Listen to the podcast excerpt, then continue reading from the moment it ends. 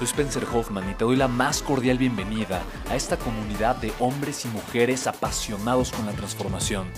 Y es que sabemos que así tiene que ser la vida, habiendo tantos con la mente confundida y plomo en el corazón, desperdiciando su potencial y dejando su vida para después, para nunca. Sabemos que tenemos que hacer algo y es por eso que estamos comprometidos a cambiar las cosas. No somos uno más del montón y pasamos desapercibidos. No le hacemos caso al miedo ni huimos del dolor de pagar el precio. Y sobre todo, no cargamos con el pasado ni con el arrepentimiento porque vivimos en el presente. Creemos en la grandeza y la creamos. Creemos en quienes lideran con su inteligencia y su pasión y en quienes construyen un imperio con su potencial a pesar de venir de la nada. Aquellos que podemos llamar imprescindibles porque sabemos que ser uno de ellos es cambiar al mundo y dedicar la única vida que tenemos a construir un legado. Bienvenido a tu podcast, Una vida, un legado.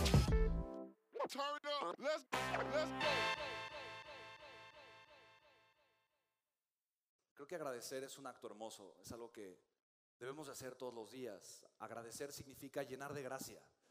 Yo quiero darle gracias a Dios, a la vida, a ti, por estar aquí el día de hoy contigo. De verdad que me siento muy afortunado viviendo en propósito. Porque en el momento en el que tú comienzas a tener una vida intencional, tu vida comienza a tener un rumbo, tu, vida comienza a tener un cauce. Y una vida con propósito es una vida con significado. Una vida con propósito es una vida que realmente va a generar un cambio. Una vida con propósito es una vida que realmente va a generar un crecimiento importante en tu vida o en la vida de cualquier otra persona. Entonces, primero que nada, yo te quiero dar las gracias. Agradezco tu vida, agradezco tu grandeza, agradezco tu presencia, agradezco tu tiempo, agradezco el ser humano que eres, agradezco tu pasado, por más difícil y doloroso que sea, lo agradezco. Porque gracias a ese pasado tú estás aquí el día de hoy. Y gracias a ello tú puedes convertirte en la persona en la que tú elijas. Quiero que te preguntes, ¿ese propósito es digno de mí? ¿Es digno de mí, de quien soy, de la persona en la que yo deseo convertirme? O probablemente lo puedo hacer un poco mejor. Pero ten la disposición, la mente, el corazón abierto para poderlo hacer, ¿vale? Para mí, de verdad, una de las cosas que más me puede doler en la vida, a mí, es el potencial desperdiciado. Yo, y algunos de ustedes conocen mi historia, yo vengo de una familia con una madre soltera, tres trabajos para podernos mantener. Y no muchas veces cuento la historia de mi papá, pero mi papá tuvo una crisis financiera grande por la devaluación de 1994. Y adicionalmente mi papá tuvo un problema fuerte con su esposa, su, ex esposa, su familia, su primera esposa, porque de un día al otro mi papá llega a su casa y no, no sé el contexto, ¿no? Tal vez tenía razón la señora, tal vez no, no lo sé. Pero un día llega a su casa y no está ni su esposa ni sus dos hijas. Se había ido a España, donde ella era originaria, y le había dejado una nota a mi papá diciéndole, si quieres ver a tus hijas, tienes que venir a España a verlas. Y mi papá, con la crisis financiera, con el corazón destrozado, sin saber qué hacer, pues entró en una depresión muy grande que duró muchos años y terminó él eventualmente por quitarse la vida. Y para mí, yo crecí muchas veces de joven, de niño, sin poder entender el por qué. El por qué. Porque una persona puede atentar contra su vida, porque una persona puede atentar contra su grandeza. Porque una persona que, lo tiene todo, que, que, tiene una vida, esta oportunidad maravillosa para crear, para soñar, para vivir, para inspirar. Porque una persona que tiene tal vez dos hijos de segundo matrimonio, en este caso primero nací yo y luego Amy, ¿por qué se quitaría la vida? Y honestamente me costó mucho trabajo entender y en algún momento me di cuenta que no solamente mi papá se quitaba la vida, pero que muchas veces yo hacía lo mismo. No porque tuviera ideas suicidas, ni mucho menos, que nunca las he tenido, pero porque me daba cuenta que yo vivía atorado con el dolor, atorado con el enojo, atorado con el miedo, atorado con el ego. Y me di cuenta que yo, sin darme cuenta, de forma completamente inconsciente, estaba desperdiciando mi vida.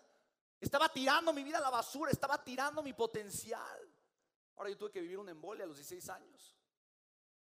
Y estar acostado en una cama en un hospital escuchando las palabras del doctor diciendo justamente eso. Diciendo que mi vida iba a terminar de un momento al otro y yo darme cuenta de todo lo que pude haber hecho, de cuántas cosas pude haber creado, pero simplemente por miedo no había hecho. Me di cuenta que yo estaba muriendo en vida, yo estaba siendo un muerto en vida, que de alguna de otra forma yo había enterrado mi grandeza, yo estaba enterrando mi potencial. Y te lo comparto porque es mi dolor más grande. Es mi dolor más grande. Cuando una persona tiene tanto que dar, cuando una persona tiene un potencial inquebrantable, cuando una persona tiene de verdad tanto, tanto, tanto por sumar, por crear, por transformar, pero por un pensamiento, una idea mediocre, decide guardarlo, decide enterrarlo. En vez de usarlo, vivirlo y comenzar a construir con esa grandeza. Me duele. Me duele cuando tú de verdad eliges el camino fácil en vez del camino de la grandeza. Me duele. Me duele cuando eliges el camino mediocre en vez del camino de tus sueños. Me duele. Me duele cuando haces de la queja a un estilo de vida y no encuentras mejor la forma de crecer. Me duele. Me duele cuando tu prioridad no es tu grandeza ni tus sueños ni tus ganas de crear o de construir. Y me duele, porque sé que ahí es donde vive la mayoría de las personas. Así que mi pregunta es, ¿quién está dispuesto a ser la persona correcta? ¿Quién está dispuesto a darlo todo? ¿Quién está realmente dispuesto a crear una vida completamente diferente? Diga yo. Diga yo. Esa disposición, esa disposición es la que de verdad tú y yo necesitamos para crear y transformar una vida completamente diferente. Así que chicos, la pregunta es, ¿cómo podemos hacer juntos esta experiencia, una experiencia legendaria, legacy, una experiencia realmente legendaria que marque un parteaguas en tu vida? Y para mí de verdad, lo más importante es enseñarte cómo tú, independientemente de dónde estés, puedes llegar al lugar donde tú quieras. Y la única forma en la que tú vas a crecer o a crear una vida diferente es tomando decisiones. ¿Quién está de acuerdo conmigo? Es la única manera, ¿estás de acuerdo? Lo que te separa a ti de donde quieres estar es una decisión. Es más, tú el día de hoy puedes tomar una decisión que cambie el rumbo de tu vida. Yo veo las decisiones de la siguiente manera. Es como si tú estás en un auto, imagínate que estás en un desierto, a la mitad de la nada tienes un auto. Y tomar una decisión es girar el volante de tu auto aunque sea muy poquito. Si tú giras el volante de tu auto un milímetro, vas a acabar en un destino completamente diferente. Al principio probablemente no te das cuenta, ¿estás de acuerdo? Al principio probablemente no, no, percibes el rumbo. Dices, es casi lo mismo, estoy yendo en la misma dirección. No, espérate, espérate, sigue, sigue avanzando, continúa, continúa, continúa. Al principio es aparentemente insignificante el cambio, después de, ah, oye, sí, mira, voy un poquito diferente. Pero si te esperas un par de semanas, un par de meses, el lugar donde vas a llegar es completamente otro, ¿estás de acuerdo? Una decisión tiene el poder de transformar tu vida. Yo por eso me he acostumbrado tanto a tomar decisiones. Y yo por eso te invito a que tengas tu libreta millonaria. ¿Quién aquí tiene su libreta millonaria? ¿Ok? Me encanta, me encanta, fantástico. Entonces, usa tu libreta millonaria, utilízala y utilízala, te invito, te reto a que tomes decisiones millonarias. Atrévete a tomar decisiones millonarias. Y probablemente la decisión millonaria te va a dar un poco de miedo. Vas a decir, ay Dios mío, me da un poco de miedo atreverme a soltar algo tan importante, a tomar una decisión tan importante. Pero yo te lo quiero decir, la única razón por la que probablemente, tal vez ya lo eres, probablemente no, pero si no eres millonario, la única razón por la que no eres millonario es porque no has tomado decisiones millonarias. Es así de sencillo. Es así de sencillo. Y lo primero que vas a decidir es lo que las cosas significan para ti. ¿Estás de acuerdo, sí o no? ¿Estás de acuerdo conmigo, sí o no? La primera decisión que tú y yo vamos a hacer en la vida es, ok, ¿esto qué significa para mí? Yo le voy a dar el significado a las cosas. Es una decisión ¿esto qué significa para mí? Y muchas veces, por tomar la decisión equivocada, por tomar una decisión con una mentalidad negativa, algo que pudo haber sido extraordinariamente positivo, grandioso y constructivo, termina convirtiéndose en una pesadilla. Te lo pongo, para mí la muerte de mi papá pudo haber significado algo terrible en mi infancia, algo terrible en mi vida. Yo me enteré hasta los 17 años que mi padre se había quitado la vida. Antes la historia había sido de que había muerto de un infarto al corazón. Y para mí fue un momento brutalmente impactante. 17 años, nadie me dijo, yo me enteré porque lo leí. Estaba buscando los papeles para hacer, para hacer el trámite de mi cartilla y había, me recuerdo muy bien un archivero. Eh, mi mamá tenía en el archivero los papeles y mi mamá me dijo, mi amor, busca, ahí debe de estar, ahí entre los papeles, busca, ahí debe, ahí debe, ahí debe de venir, ahí debe estar tu acta de nacimiento, ahí busca un montón de papeles, pero seguramente vas a encontrar información de, de, de lo, que necesitas, ahí debe de venir. Yo recuerdo abrir el archivero y decir, uh, de esos archiveros que se abren así un kilómetro, y dice, órale, pues sí, sí, abre, sí, abre, ¿no? Yo recuerdo abrir el archivero y empezar así a ver los papeles, el olor a viejo, esos papel viejo, ¿no? Y de repente veo un folder que dice estudio psicológico Spencer Hoffman a tres años. Yo dije, ¿estudio psicológico? ¿Mío? ¿A los tres años? Yo dije, a ver, ¿no? Saco el sobrecito y lo primero que decía es, el niño presenta tal y cual cosa por el suicidio de su padre. Chicos, para, para mí ese momento yo sentí como, como una cubetada de agua helada, como si me hubieran sumergido en una tina helada. Yo sentí como agujas en cada parte de mi cuerpo. Yo me sentía como que toda mi vida había estado engañado. De esto no, será cierto, no puede ser verdad. ¿Qué, qué está pasando? O sea, yo, yo, yo no lo podía creer, simplemente no lo podía creer. Me costaba mucho trabajo.